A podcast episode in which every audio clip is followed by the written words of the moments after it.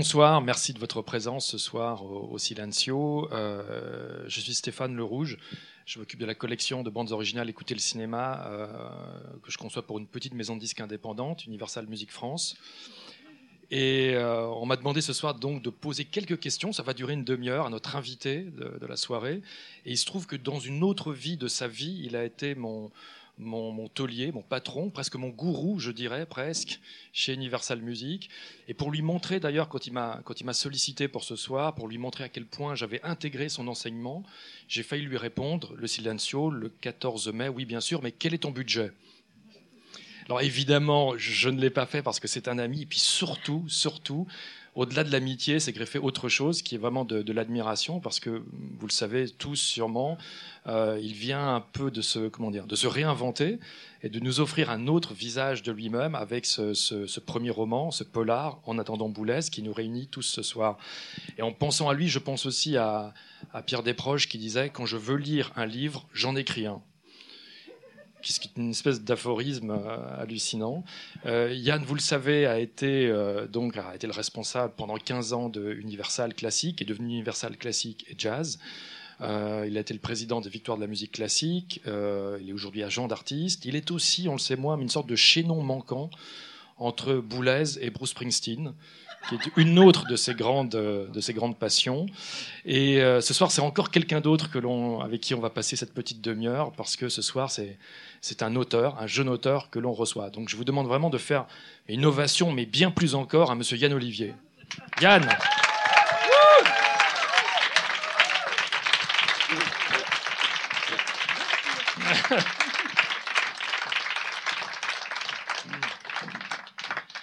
Avec un accueil pareil, je pense que tu peux présenter ta candidature pour 2022. Oui, absolument. Vous êtes devant vous l'homme qui m'a quand même poussé à chanter le, le générique Double le Dauphin à Michel Legrand lui-même. Qui a qui a commenté cette interprétation en disant ce n'est pas du tout la bonne tonalité, mais je reconnais néanmoins. c'est vrai.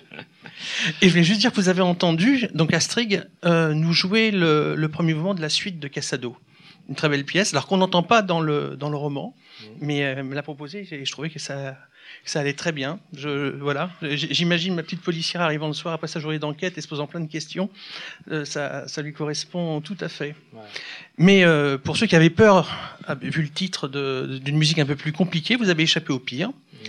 Parce que figurez-vous qu'Astrid est en train de travailler euh, une pièce de Boulez, Message Esquisse, qu'elle va jouer dans un mois à Berlin dans la pierre Boulez-Zalleux. Donc, de toute façon, euh, tout c'était le destin. Et, euh, et, tout à l'heure, après avoir fait la balance, elle l'a travaillé, la pauvre. Voilà. Du Boulez, bientôt, pour la première fois, et bientôt au Silencio. Mais voilà. Ouais. Alors, Yann, tu as commencé, tu es entré chez Polygram à 25 ans, donc Polygram qui allait devenir Universal. Euh, donc, on peut dire que tu es à la fois, ne le prends pas mal, déjà un, un vieux professionnel, mais un jeune auteur. Ben voilà. Oui. Euh, vous savez qu'il y a des auteurs qui ont démarré euh, très très tard. Il y a Henri-Pierre Rocher, l'homme qui a écrit notamment Jules et Jim. Jules et Jim est son premier roman. Il l'a publié à 74 ans. Euh, il y a un autre exemple qui n'a pas grand-chose à voir, mais Giscard a écrit son roman Le Passage à 68 ans, avant d'écrire à 70 ans La princesse et le, président, qui sont Everest littéraire, qui lui a ouvert les portes de l'Académie française. Donc, Là, je m'incline. Oui, 74, 68. Toi, 54 ans, j'ai envie de te demander quel cheminement t'a amené à, l'écriture et pourquoi euh, ce roman à ce moment précis de ton parcours? Des romans, j'en avais déjà, déjà écrit. J'ai quelques lecteurs et lectrices là, mais sans, sans chercher où trouver d'éditeur. Et puis, euh, et puis j'ai rencontré un éditeur chez Plomb, grâce à quelqu'un qui est là, qui s'appelle Raymond, qui avait organisé une rencontre, et puis on avait déjeuné ensemble. Euh, et puis vers la fin du repas, je lui racontais des anecdotes sur la sur la musique classique, ça le, ça ça le faisait rire. Et puis il me dit, bah voilà, bah ça fait longtemps qu'il n'y a pas de euh, ça, ça, fait longtemps qu'il n'y a pas qu'il a pas eu de, de roman policier sur, euh, qui se passe dans le milieu de la musique classique. Si jamais tu as un bon synopsis, euh, pense à moi. Alors le lendemain, bah là, je l'ai remercié, il nous avait invité à déjeuner. Je voulais savoir si, si Agen était toujours partant. il l'était. Donc je me suis lancé là-dedans. Alors après, je l'ai un peu perdu de vue. Euh, d'ailleurs là, il est, il est, il est en vélo euh, sur, sur, les pistes en, en Espagne, euh, sur les traces du site pour, son prochain livre, tu vois. Et mais finalement, un jour, le, contrat est arrivé et puis et puis voilà, c'était parti. C'était parti. Mm. Mais est-ce que c'était difficile de combiner à la fois, alors pour ceux qui n'auraient pas lu le livre, il y a comme une intrigue policière. Un whodunit, c'est-à-dire qui a fait le coup, qui est l'assassin, avec en même temps un regard un peu de sociologue et d'ethnologue sur un milieu précis constitué de, de plusieurs castes. Ben, euh, pas tant que ça. En, fait, j'avais, envie de, en, en, pensant au lecteur, j'avais envie de me mettre dans la peau des, des personnes qui, qui, aiment la musique, qui viennent au concert, et puis qui n'ont pas la chance qu'on a. Je pense que c'est une chance de, de, de vivre aussi l'autre côté, d'être dans les coulisses, de, de, connaître le quotidien des, des artistes, euh, de les accompagner. Et j'ai eu envie de leur faire découvrir ça. Donc finalement, j'ai, j'ai, réfléchi à l'intrigue, et puis après, euh, j'ai, j'ai, essayé de placer mes petites, euh, alors des anecdotes ou des, des situations au, au, fil de, au fil de tout ça. Ouais.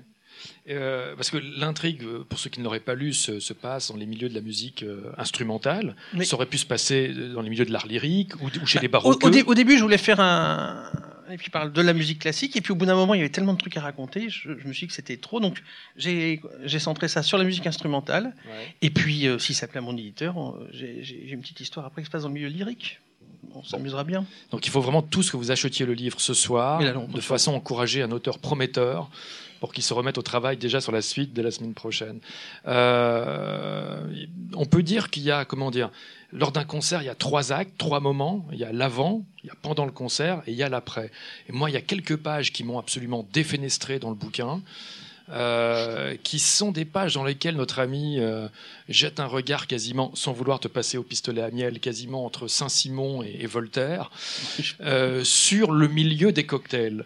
J'ai envie de te demander, est-ce que tu serais d'accord ce soir de, de nous lire euh, Pas trop le choix. T'as pas trop le choix. Tu es d'accord? Oui. Alors, par contre, je vous, je vous, demande votre indulgence, que c'est la première fois que je fais une lecture comme ça. Alors, pour la première fois aussi, Lancio, Yann Olivier lit Yann Olivier. Encouragez-le parce que. Tu me dis si on entend mal. Il existe indéniablement un art du cocktail. C'est une discipline à part entière. Il faut y être initié, puis s'entraîner régulièrement savoir suivre des règles implicites et pouvoir y tenir à la fois son rôle et son rang.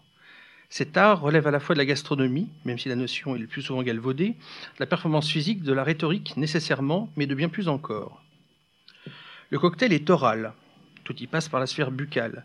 La gestion des canapés, l'engloutissement du contenu des verres, mais aussi l'émission du verbe, que celui-ci soit le discours de l'un, plus ou moins respectueusement écouté par les autres, ou la matière première des conversations qui animent ensuite les grappes de convives et qui créent ce tissu sonore, cette rumeur permanente dont l'intensité est la marque du niveau de succès d'une réception.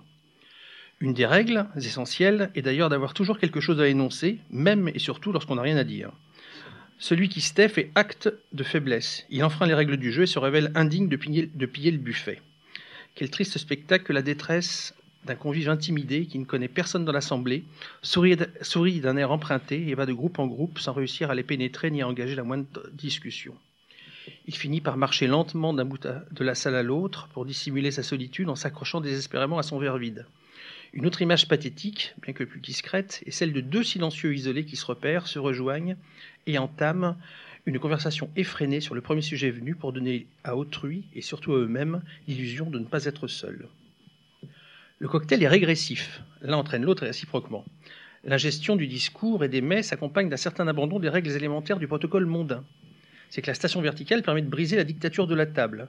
La régression réside alors et surtout dans l'absence autorisée, la plupart du temps, des l'absence tolérée de recours aux serviettes en papier qui sont parfois présentes, mais généralement minuscules, peu accessibles et de toute façon jamais en nombre suffisant. Elle trouve enfin son épanouissement dans le relâchement progressif, au fil de la quantité d'alcool ingérée, de l'hygiène, en particulier parce que le passage par les lieux d'aisance est d'habitude le plus bref possible, sauf, bien sûr, lorsqu'ils servent de zone d'approvisionnement en substances illicites. Tout le monde a lu ces études qui révèlent les traces d'une douzaine d'urines différentes sur toute cacahuète de buffet de cocktail qui se respecte. Tout le monde l'a lu, mais tout le monde continue à s'en empiffrer, comme pour mieux communier dans ce cérémonial définitivement régressif et qui fait que le cocktail, tout oral qu'il soit, est également anal. Le, co le cocktail est sportif. Il s'agit d'arriver à se frayer un chemin jusqu'au buffet, un domaine où tout est permis, particulièrement lorsque la réception est un moment de mixité des classes sociales. Il faut alors avoir à la fois l'endurance d'un coureur de fond, la puissance et la résistance d'un premier de mêlée, la souplesse du sauteur ou celle du nageur, et bien sûr dominer l'art du dribble. Le cocktail peut relever de la tactique militaire. Une fois le buffet atteint, il s'agit de mettre en place une stratégie de défense pour tenir sa position, attendre éventuellement des renforts ou approvisionner sa base ou, lors de configurations plus élégantes, Il s'agit de se positionner stratégiquement dans la salle pour intercepter, en bougeant au minimum, et si possible d'un air agréablement surpris, la trajectoire des serveurs qui promènent d'un air compassé leur plateau recouvert de canapés ou de verres pleins. Le cocktail tient aussi des arts du cirque. Il va s'agir de dompter tel serveur d'alcool fort, briller en costume sombre tel une trapéziste à la robe aussi étincelante que moulante en équilibre au-dessus du public, ou encore faire preuve d'un véritable talent d'équilibriste pour poursuivre une conversation avec une coupe de champagne tiède dans la main droite, une assiette de petit four ou une dangereuse verrine dans l'autre, le tout sans arrêter de mastiquer et de parler concomitamment. Le cocktail est romantique, dans le sens listien de la libération des formes. L'œuf crée la forme et non l'inverse.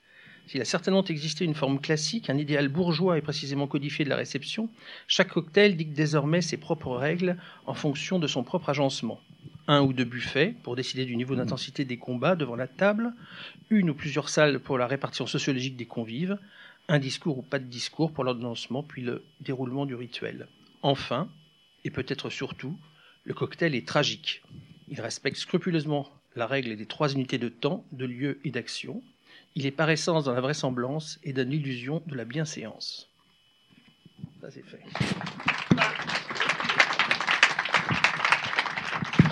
Voilà, de l'art du cocktail par Yann Olivier. Tu sens le vécu? Ah, on sent le vécu, oui.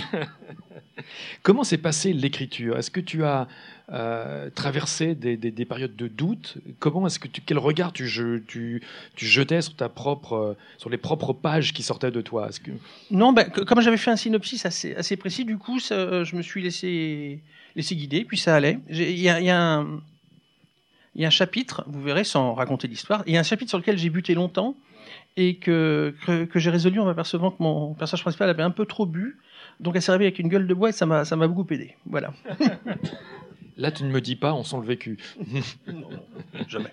Alors, vous savez que François Truffaut disait que quand on transposait un, roman de série noire en France, ça créait quelque chose d'étrangement, euh, comme un cocktail à la fois de réalisme et de non-réalisme.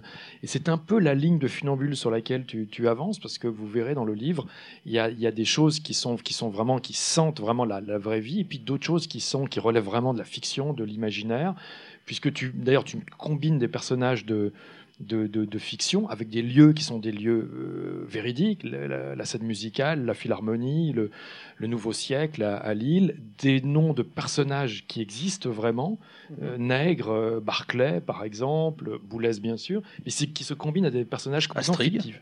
Oui. Comment ça se passe? Ça Comment se fait, se fait cette ligne, cet amalgame de vrai, de faux? J'ai pas spécialement réfléchi. Je me suis aperçu après coup qu'en fait, les, les personnes réelles dont, dont, on parle, on ne les voit pas. Ils, sont pas, ils ne sont pas dans l'action.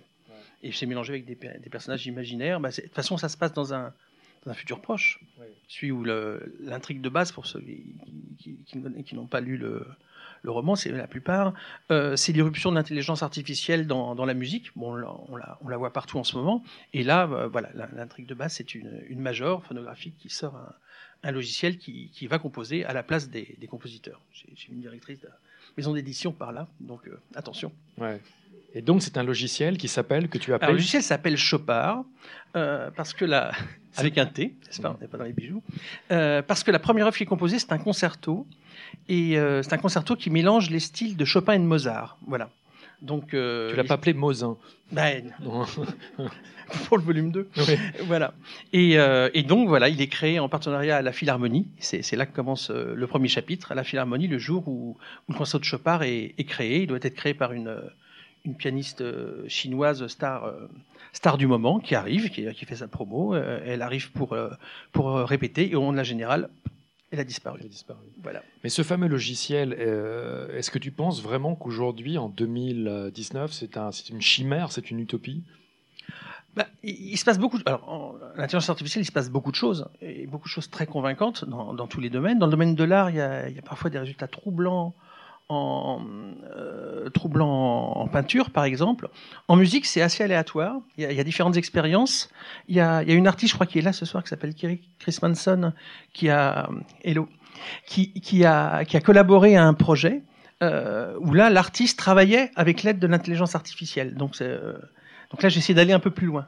Donc là, j'ai essayé d'aller à l'étape d'après et, d'imaginer un monde où l'intelligence artificielle, euh, ce coup-ci, produisait tout sans, sans artistes. Et remplaçait les créateurs. Remplaçait les créateurs, en tout cas. Voilà. Alors tu m'as dit, j'ai peut-être concernant ce, fameux logiciel, j'aurais peut-être une surprise. Oui, voilà. Donc on a une, même une première mondiale. Au Silencio. Voilà. J'ai un ami compositeur que, que l'histoire a beaucoup amusé euh, et, qui m'a proposé, en échange de son anonymat, donc je ne dirais pas qui c'est, en tout cas pour l'instant, qui, qui, m'a proposé d'essayer d'imaginer à quoi pourrait ressembler Chopin, c'est-à-dire euh, euh, tout d'un coup une composition qui mélangerait les styles de, de Chopin et de Mozart. Donc, bon, j'ai quand même pas réquisitionné d'orchestre, mais on a une dimanche au studio de Menou, on a enregistré une pièce, enfin il a enregistré une pièce, parce que j'en serais bien incapable, il a enregistré une pièce qu'il a composée lui-même, qu'on a, qu'on a, qu'il a appelée Chopin, donc on va dire on va dire que c'est une fantaisie de Chopin, parce que et, Mozart et Chopin ont fait des fantaisies. Et, euh, on l'a enregistré, donc je vais vous proposer de, l'écouter pour voir à quoi aurait pu euh, ressembler la musique de Chopin dans ce roman.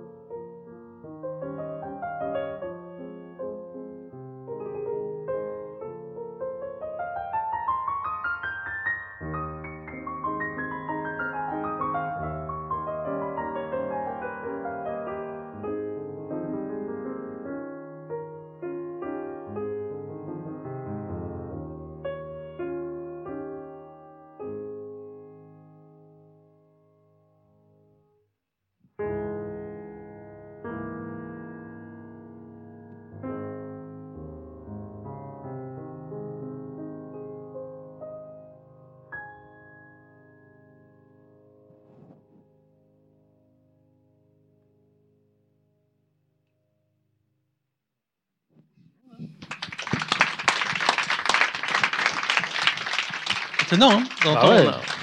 on, a, une main droite, euh, on, a, on parfois du, du, Chopin à la main droite, du Mozart à la main gauche. Deux siècles, ils se rejoignent de chaque main. voilà. C'est marrant, quand on lit le bouquin, on a l'impression qu'on est quasiment chez, chez George Orwell avec Chopin, mais là, on a l'impression que c'est une réalité. Quoi, oui. oui. ça, ça, beaucoup les, les, les, musiciens qui assistent au premier concert et, et les journalistes. C'est, ce qu'ils entendent, c'est de la bonne musique. Ça, ça les, les trouble beaucoup. Après, je, je vous laisse lire la suite. Donc tu veux dire que demain on pourrait tout à fait combiner Bach et Carlos ou, ou Messiaen et Vladimir Kosma? Oui, je, je, veux bien négocier le dernier là. Oui. Alors vous savez que je sais pas, vous allez lire le bouquin, vous allez vous immerger dans le livre, mais en tout cas moi ce qui m'a ahuri c'est un c'est ce mélange, cette combinaison de beaucoup de contraires. C'est-à-dire qu'il y, y a, des détails euh, euh, truculents, bouffons, morbides, macabres, euh, euh, parfois scato, euh, parfois sexuels, face à des inquiétudes sur, mettons, l'avenir du droit d'auteur. Il y a des considérations sur le vin et l'ivresse face aux enjeux de la mondialisation de, de, de la musique. Comment tu as réussi à, à, faire cohabiter tout ça? Ben, ben voilà la question, je ne pas. Euh, bon, j'ai mélangé tout ça parce que finalement, bah, c'est aussi notre, notre quotidien. Ouais. Donc, euh, donc tout s'est retrouvé. Bah, J'avais envie que mes personnages y, y vivent un peu. Euh, donc en particulier qui goûtent de bon vin. Et voilà, on découvre quelques vins au fur et à mesure du, au fur et à mesure de leur dégustation et de, leur, et de leurs aventures, et, et, pas que ça, effectivement. Moi, il y a une phrase de Woody Allen que j'adore. Il dit En ce moment, j'écris mon autobiographie non autorisée. Et euh, j'ai envie de te demander, mais euh, où te situes-tu dans le livre? Dans quelle mesure est-ce que ce récit de fiction n'est pas une façon d'écrire aussi partiellement, en tout cas, une autobiographie euh, voilée, en tout cas? En tout cas, c'était pas une intention, mais, mais par contre, c'est vrai qu'il y, y, a plein d'anecdotes ou de souvenirs euh, qui me sont arrivés. Comme? bah, quand, quand, la policière rencontre euh, Olga Petrovna, une grande pianiste, euh, et personne, elle, elle, lui dit, ben voilà, votre disque de, de liste, c'était mon, mon, disque de chevet. Ça, ça m'est arrivé avec Martha Argerich, mm. où l'attaché de presse de l'époque, il m'avait invité, c'était avant que je sois directeur du classique, il me présente à Martha. Il me dit, voilà, Yann, il t'adore, euh, ton, ton, ton, ton, ta sonate de liste et son disque de chevet. Elle me regarde, elle me dit, quelle drôle d'idée d'avoir un disque de classique à son chevet. il m'a dit en partant, écoutez aussi mes, mes concertos de Ravel. Mm. Ou quand la pianiste raconte effectivement que euh, sa rencontre avec Maria Jo Pires, ça m'est arrivé quand on était, Pascal Debout et là, on était ensemble à, à comment s'appelle à Belgaïch, une ferme qu'elle a, qu'elle a aménagée pour accueillir des musiciens euh, qui viennent régulièrement, qui font de la musique avec elle, qui est, qui est c'est magnifique. Et effectivement, à l'heure de à l'heure de la sieste, à un moment, elle m'a dit bah, venez avec moi, et puis elle m'a emmené dans son potager et, euh, elle me montre tout, toutes ses ventes, elle me montre ses pommes de terre. Elle me dit vous voyez, quand un pianiste arrive chez moi, je l'amène là et je commence par lui faire arracher euh, des pommes de terre. Ils ont tel rapport à leurs mains, ça leur fait beaucoup de bien. Voilà, donc des détails comme ça. Des et d'autres. Mmh. Mais tu m'as dit, l'autre jour, tu m'as dit, quand je t'ai parlé justement de cette, de, de, de cette cohabitation, parfois de, de, choses qui sont a priori très opposées, tu m'as dit, c'est aussi ce que j'ai vécu quand, lors de certaines journées, ben voilà, j'avais euh, Gréco et Boulez qui se, oui, qui se télescopaient oui, dans, mon, dans mon emploi du temps. Bah oui, 17 ans entre André Rieu et Pierre Boulez, absolument. euh... Et, en aimant, et en aimant bien travailler avec les deux. Mmh. Deux formes de plaisir différents. Oui. Mmh. Et puis ce qui frappe, moi, ce, qui que j'ai aimé, c'est la façon de, que, tu, as de renvoyer dos à dos deux formes d'extrémisme.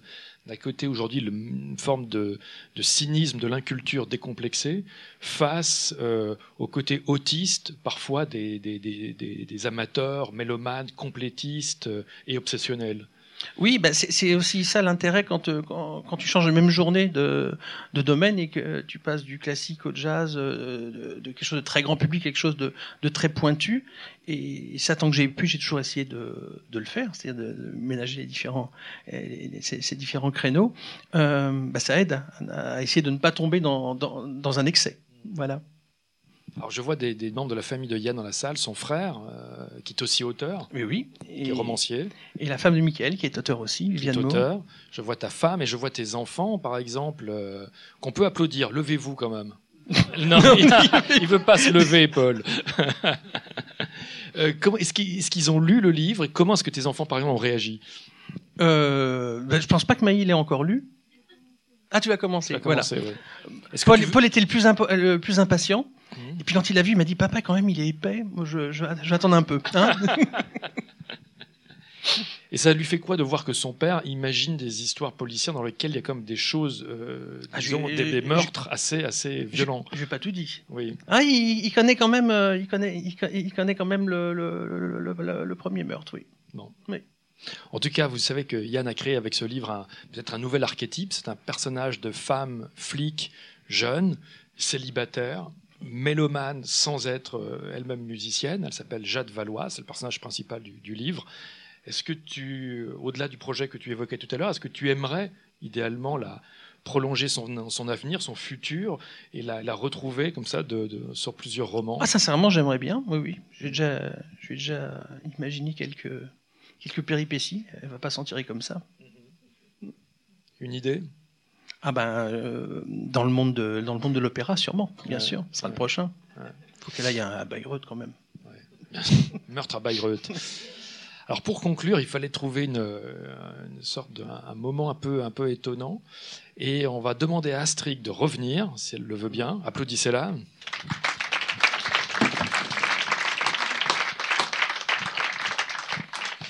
Et on va procéder à une, une expérience particulière, c'est que Yann va relire un chapitre qu'il a choisi lui-même, un chapitre, pardon, un chapitre, Non. quel- quelques lignes de son euh, Du même chapitre. du même chapitre, quelques lignes qui concluent le même chapitre, Exactement. et ensuite Astrid a choisi une œuvre qui va s'enchaîner directement, fluidement à la lecture de Yann. Le Lamento de Solima.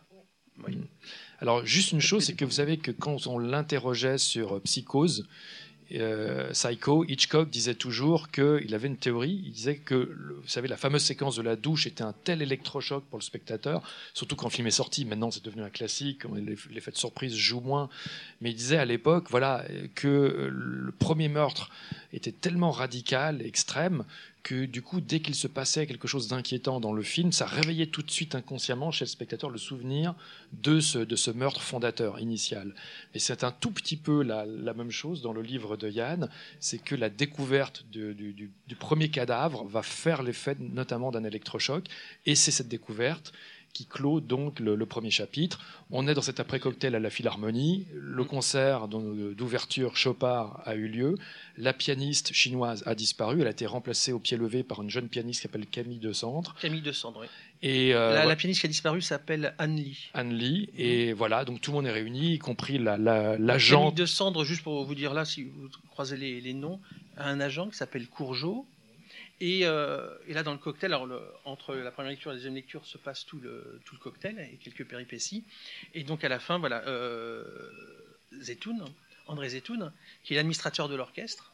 Pour ceux que ça amuse, c'est enfin, c'est- c'est l'orchestre euh, national philharmonique de Radio France. Ils ont, Mhm. ils ont fait la fusion. Attends, j'entends déjà des, des noms, des gens qui, qui gloussent. Oui, j'entends des gloussements. dire, ça. Ouais, ouais. Pour. Oui. Euh, voilà, André Zetoun fait un peu le tour des popotes et, et revient vers le buffet où, où se trouve Courgeot et la pianiste Camille de Cendre. Voilà. Donc pour terminer cette, euh, cette séance de présentation, voici. Tout est dit. Euh, de Funès. Oui. Yann, Olivier, la, la fin du même chapitre et Astrid au violoncelle. Les deux complices revinrent sur leurs pas et marchèrent en direction de Courgeot, qui continuait à bavasser tout en s'empiffrant. Camille de Cendre semblait voir ses paroles. Le violoniste, lui, écoutait distraitement son agent, tout en tout en tentant de mieux cerner les enjeux du décolleté de la pianiste, qui avait finalement fait une présentation remarquée avec le concerto de Chopard. Peut-être était-il temps de s'intéresser à elle.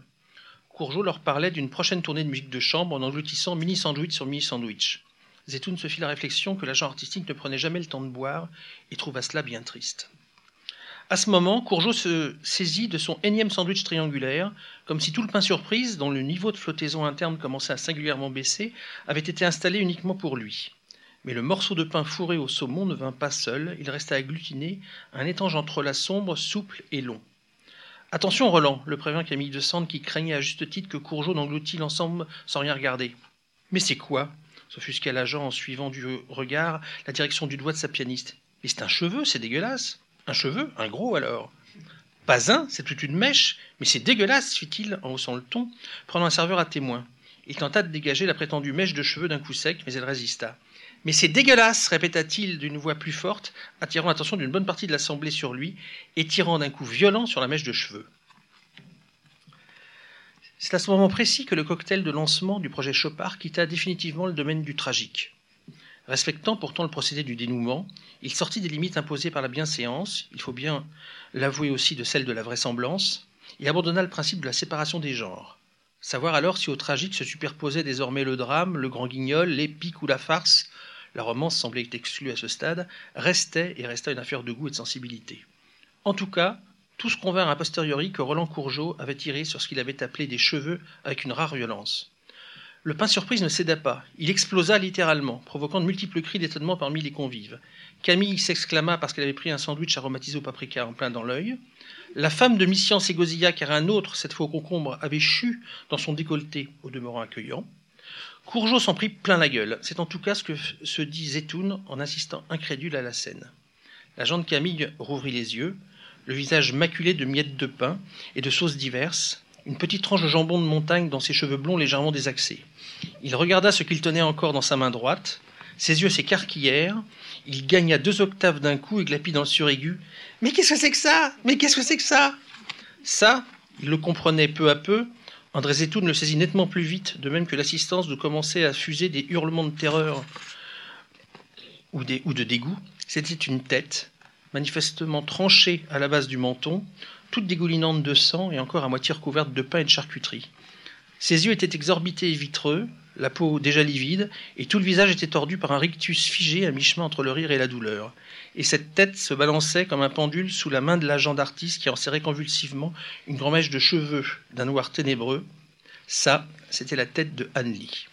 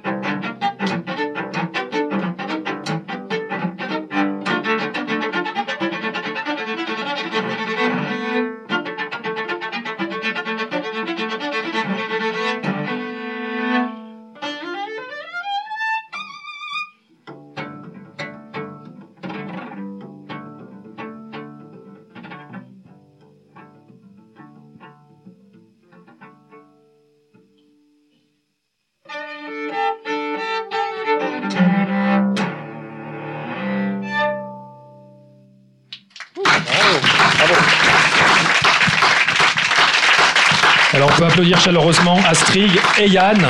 Bravo. Bravo.